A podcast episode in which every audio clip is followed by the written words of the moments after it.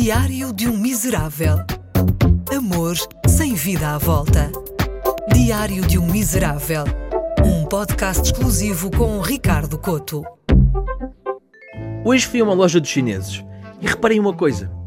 As pessoas falam para os chineses como se eles fossem os cães que costumam comer. Olha, eu vou levar este brinquedo, mas isto vai funcionar, não vai? Como é sabido, esta foi a tática levada a cabo pelos navegadores portugueses. Eles chegavam a um território desconhecido e fintavam a barreira comunicacional falando mais alto e com linguagem de bebê.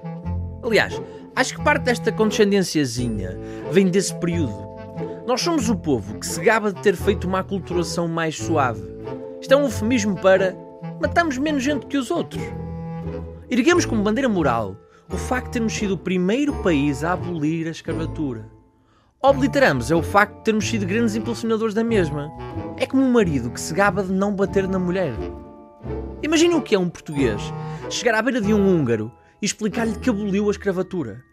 A resposta mais provável seria: O que é isso? O português seria obrigado a explicar que exploradores brancos aprisionavam e traficavam negros para trabalhos forçados. O húngaro, muito confuso, explicaria aos amigos que os portugueses andavam a fazer uma coisa qualquer que envolvia uma parte branca e outra negra. Estou em crer que esta é a história do nascimento dos doces húngaros. Há uma justiça histórica quando alguém se dirige a um chinês de forma condescendente e recebe como resposta, num português bastante bem articulado, um não, não vai avariar. A comunidade chinesa em Portugal já se instalou há tempo suficiente para estar perfeitamente integrada. Domina a língua e alguns dos seus descendentes até já nasceram cá. Se bem que a questão dos filhos dos imigrantes é sempre um assunto complicado. Há sempre uma barreira que felizmente os mídias nos relembram com frequência. Por exemplo, se um descendente de moçambicanos ganhar um Nobel de Literatura, ele será o vencedor luso-moçambicano. Mas se por alguma razão um tipo moçambicano for detido por um delito qualquer, ele será o cidadão de origem moçambicana. É preciso distinguir os bons e os maus. Carrega a primeira pedra quem nunca viu um português gabar-se de conhecer um brasileiro que até nem é preguiçoso.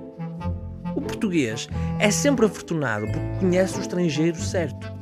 Porém, nunca deixa de o ver como estrangeiro. Tolera-o, mas vinca a diferença.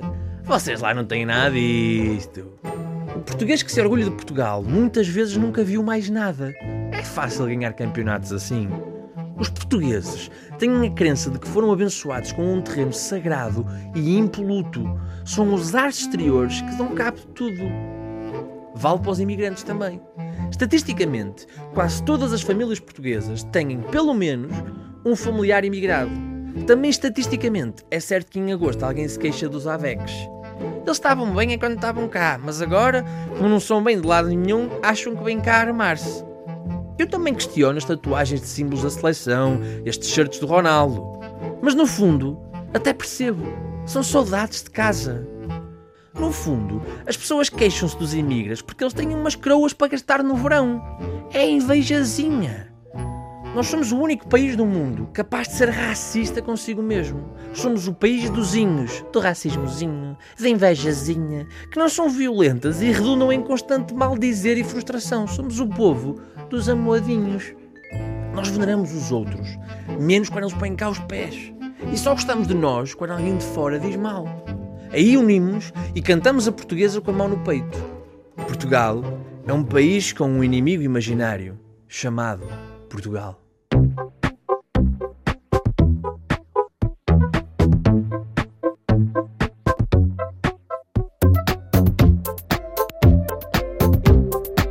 Diário de um Miserável. Um podcast exclusivo com Ricardo Coto.